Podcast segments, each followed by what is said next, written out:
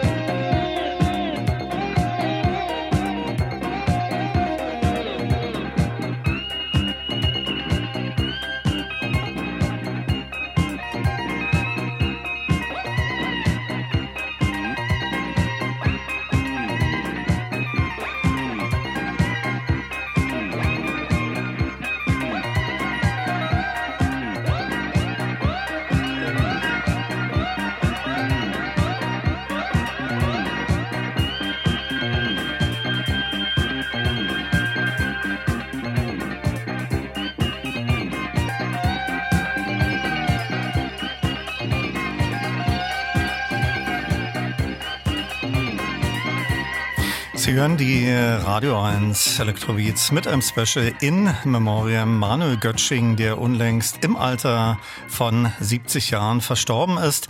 Das zuletzt war ein Ausschnitt aus Traummaschine aus dem Jahr 1971, aus dem Ashra Tempel Debütalbum und Club Cannibal aus Correlations. Da firmierte man schon unter dem Namen Ashra und dieses Album erschien 1979.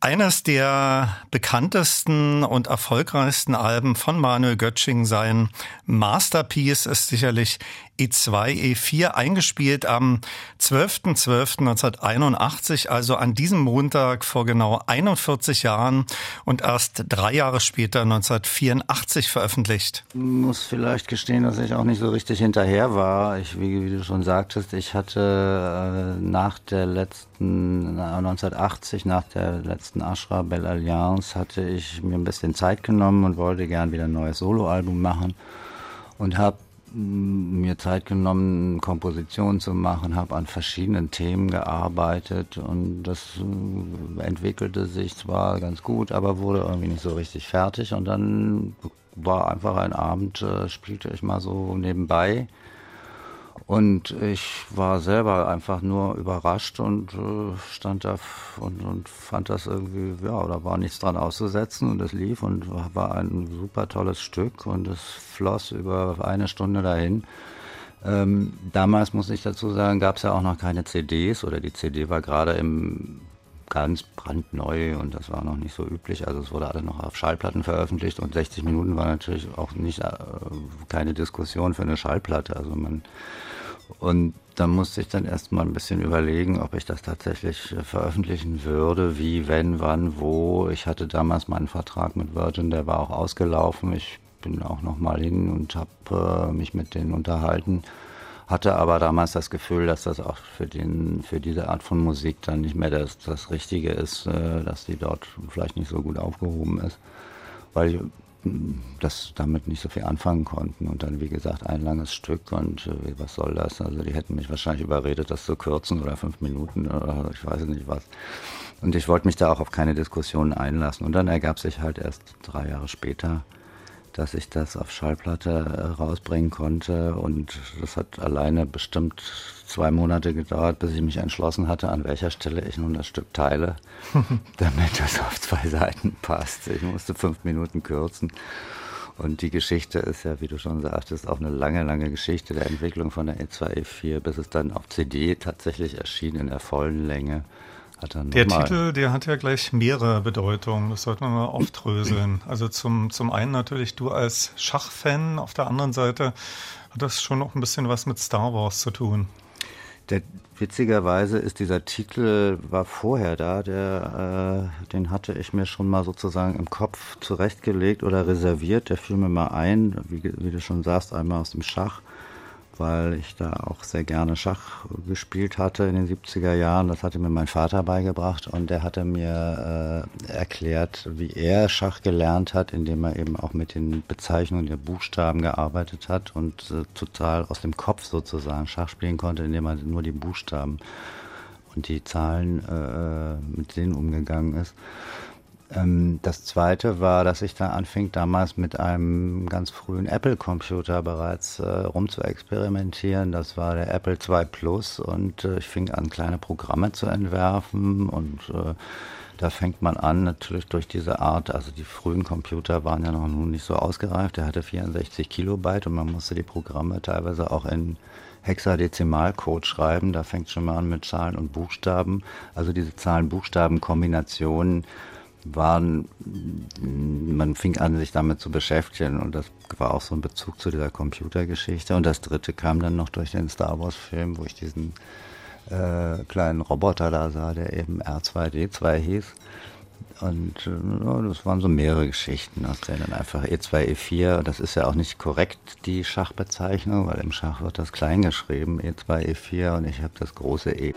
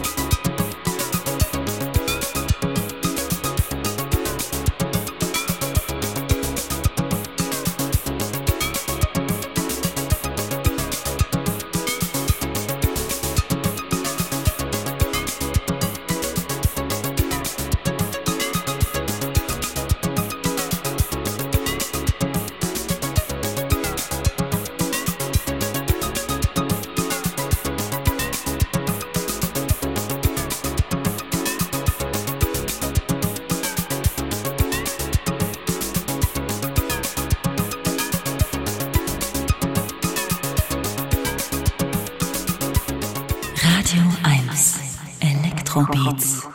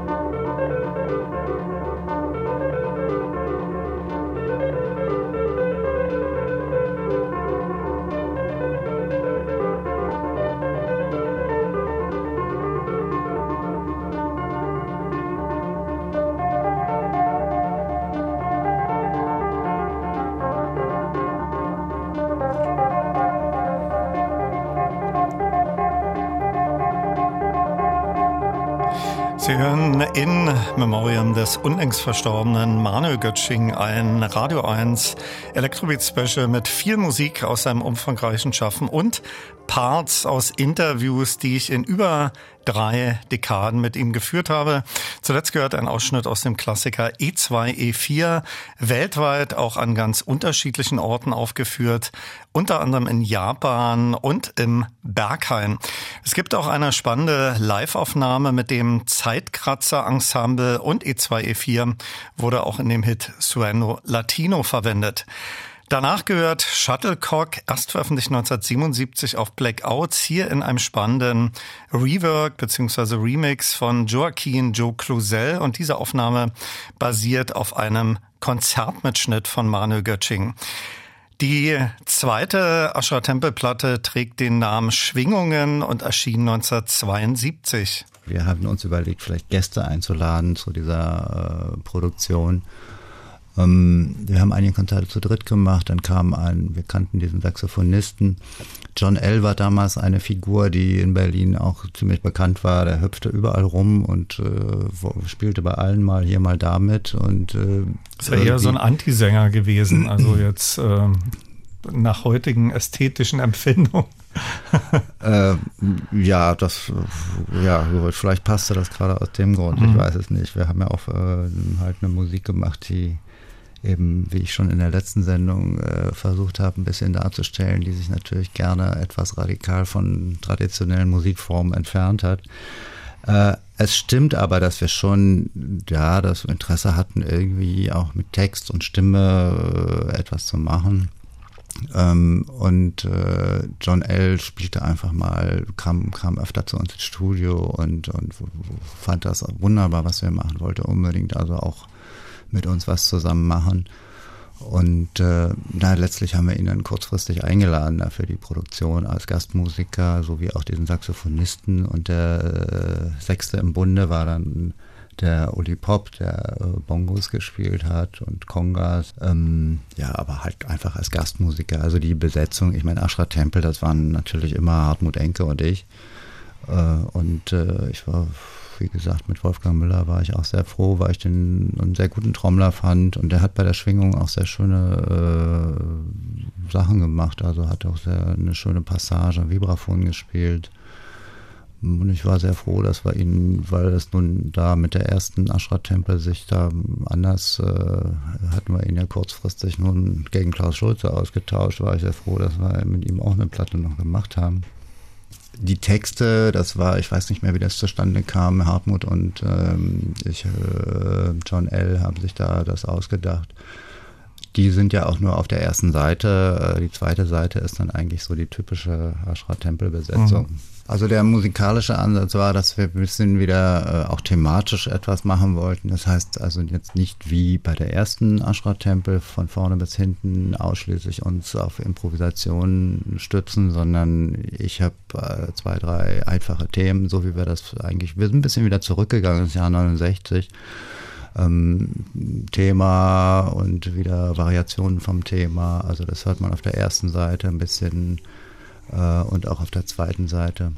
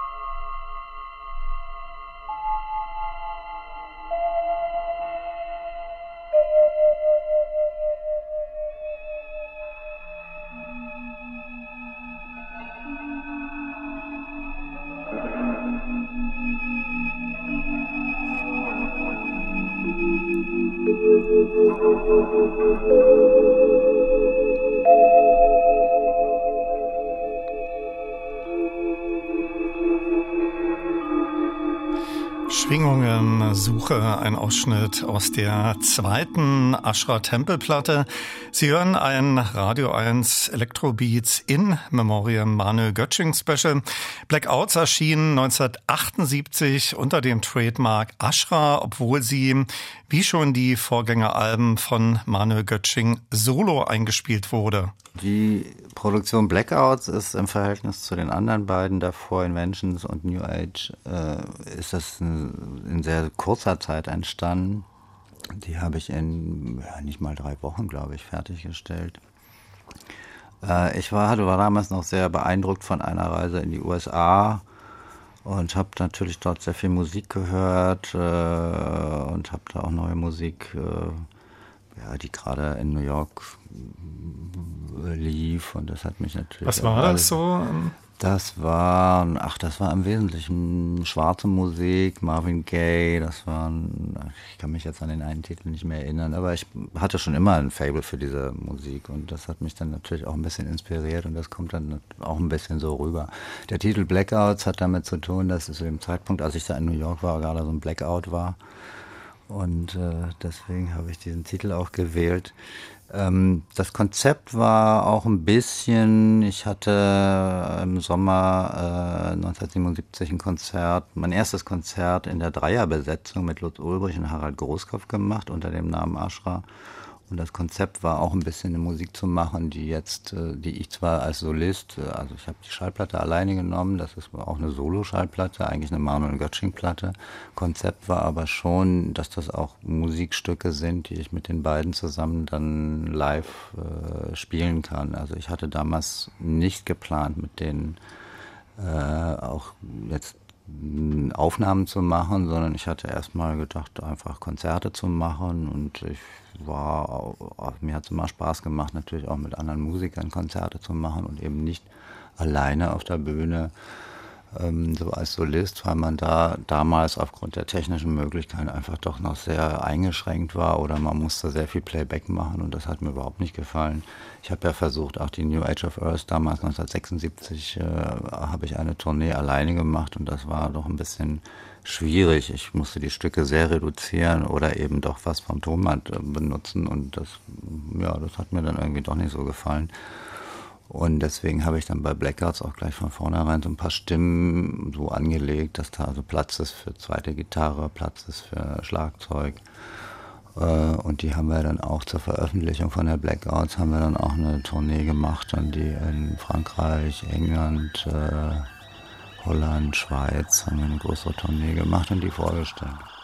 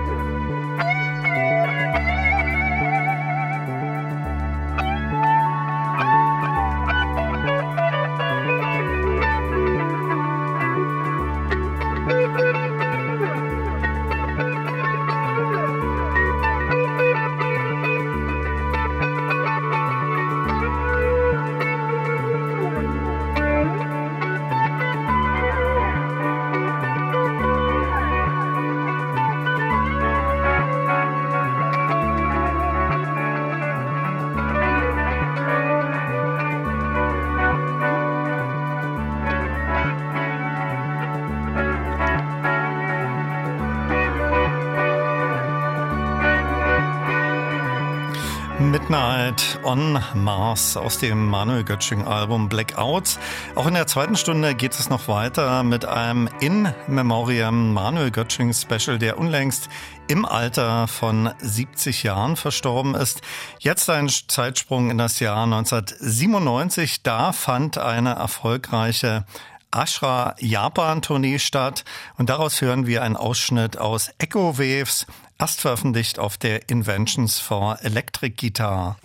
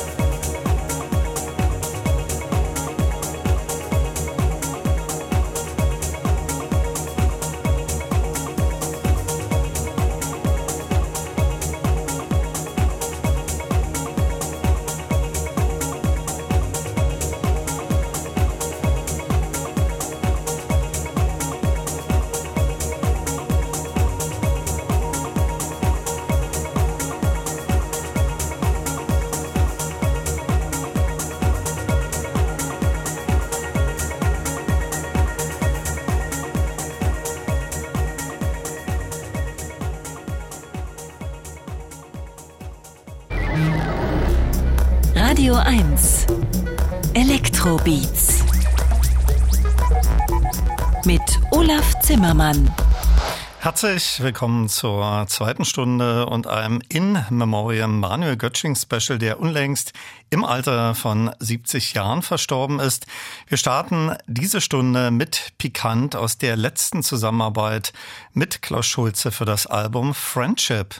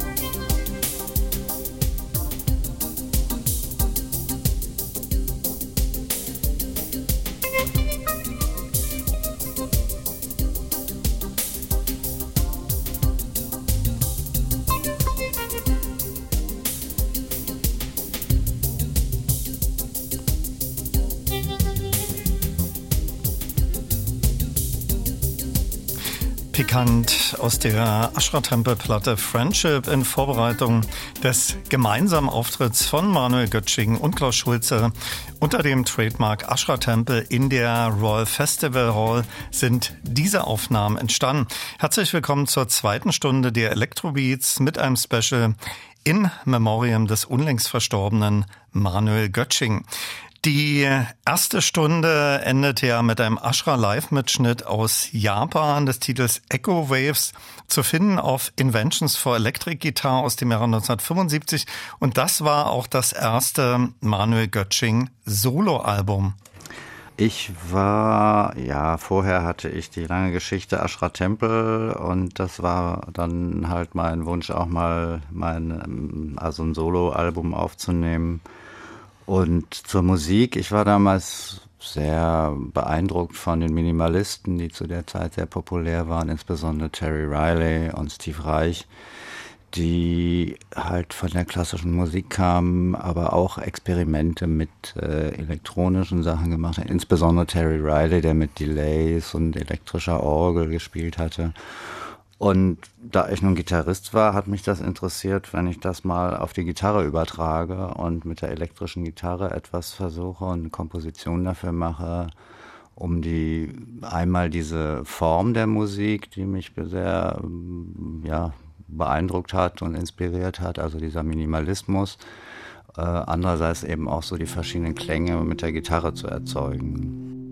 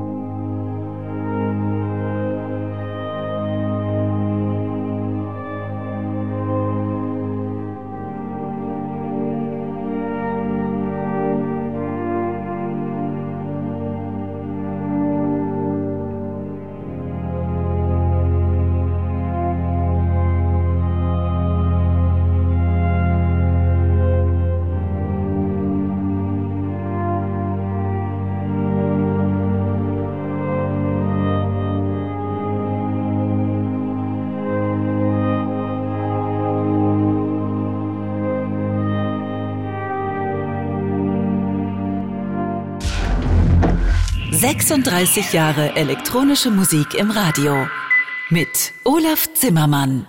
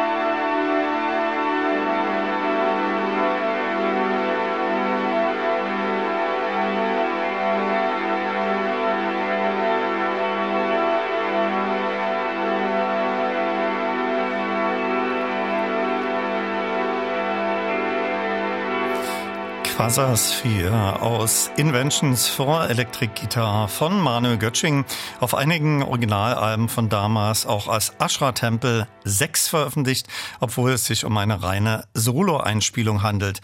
Anschließend gehört Musik aus Dream and Desire, Musik, die zu Zeiten von Blackouts entstanden ist, aber erst 1991 veröffentlicht wurde. Sie hören ein In Memoriam Manuel Götsching Electrobeat Special.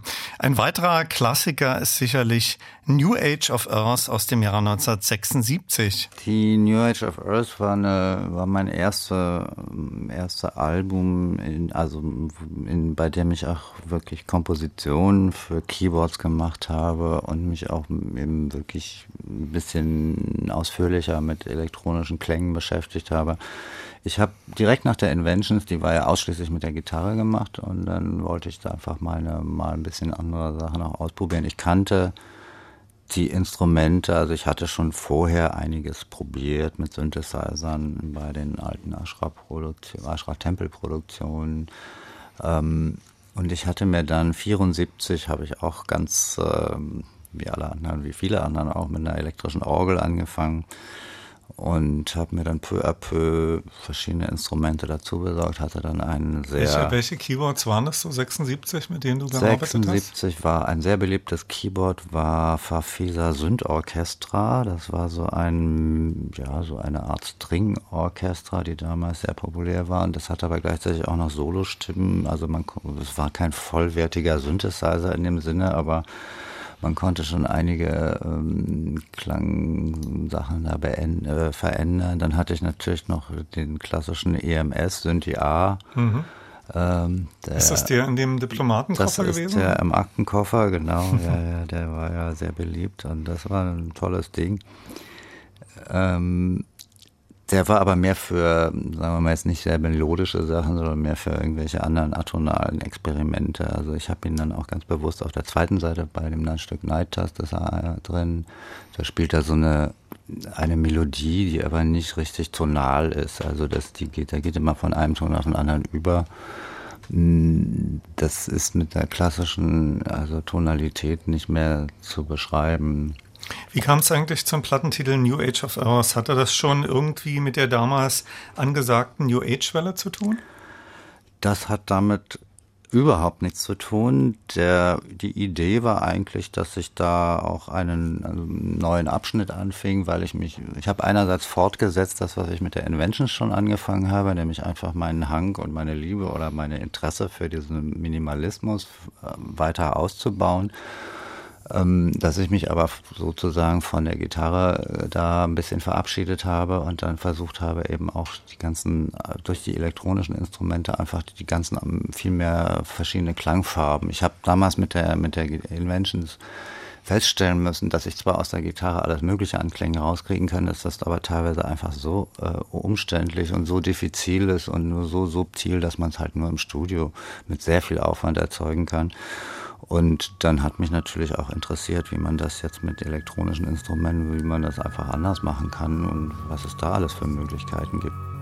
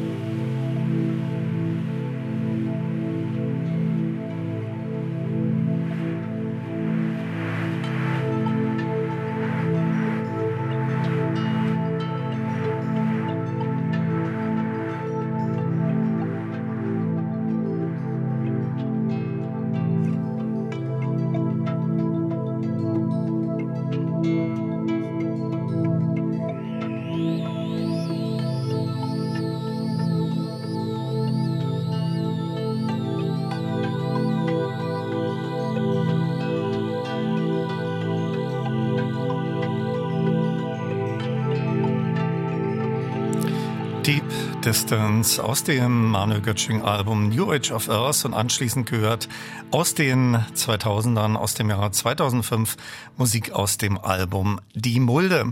Und das ist ein Electrobeat Special in Memoriam des unlängst verstorbenen Manuel Götsching.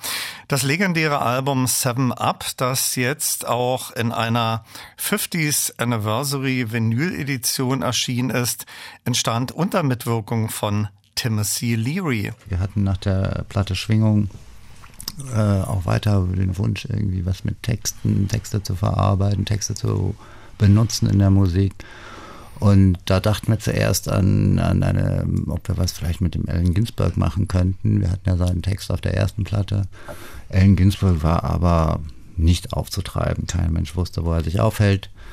Und Wir haben dann, äh, sagte äh, der Rolf Ulrich Kaiser, Musikproduktion, der unser Produzent war, sagte, er könnte eventuell einen Kontakt zum Timothy Leary machen, der sich in der Schweiz aufhält. Wir haben dann äh, also das äh, Hartmut ist dann in die Schweiz gefahren und hat dort äh, Tim Leary getroffen. Er hatte unsere Platte Schwingung mitgenommen und sie haben sich dann, ja, der Tim Leary mochte das und hat äh, sich, haben sich überlegt, ein Konzept Tim Leary hat damals ein Buch geschrieben über die sieben Bewusstseinsebenen, Seven Levels of Consciousness. Und die Idee kam dann auf, diese, über diese sieben Ebenen eine Musik mit ihm zusammen zu machen. Er machte die Texte, wir machten die Musik. Harten kam dann wieder und wir haben äh, diese äh, nach diesem Konzept halt angefangen, Musik zu proben und uns was auszudenken.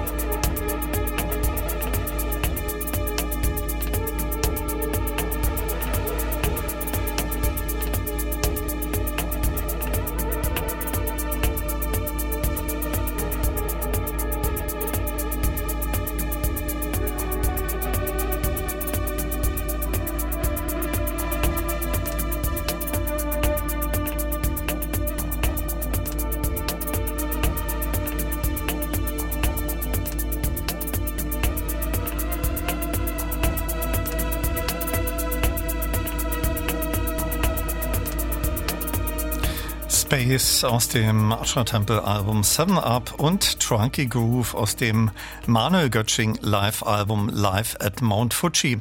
Correlations war dann das dritte Album, das unter dem Namen Ashra 1979 erschien und neben Manuel Götsching waren wieder Harald Großkopf und Lutz Ulbrich beteiligt. Die ganze Geschichte Correlations ging ungefähr ein Jahr. Wie ich ja schon vorhin sagte, das Konzept war da ein bisschen was anderes. Also wir hatten mehr uns ein bisschen auf Elektronik, äh, die spielte eine größere Rolle als bei den alten Ashra-Tempel, die halt mit Gitarre, Bass, Schlagzeug-Kombinationen waren und vielleicht noch eine elektrische Orgel. Inzwischen gab es halt nach meinen Soloplatten hatte ich ja nun diverse Keyboards, Synthesizer und Insofern sollte das alles mit so reinkommen in die Musik. Und äh, um das aber alles erstmal so zusammenzufinden, haben wir uns äh, damals einge, einquartiert. Durch hatten wir zufällig einen Schlüssel vom der ehemaligen, also was heute Uferfabrik ist, auf diesem Gelände, was damals noch leer stand. Und äh, ja, da kümmerte sich keiner drum und das konnten wir ein paar Wochen sozusagen als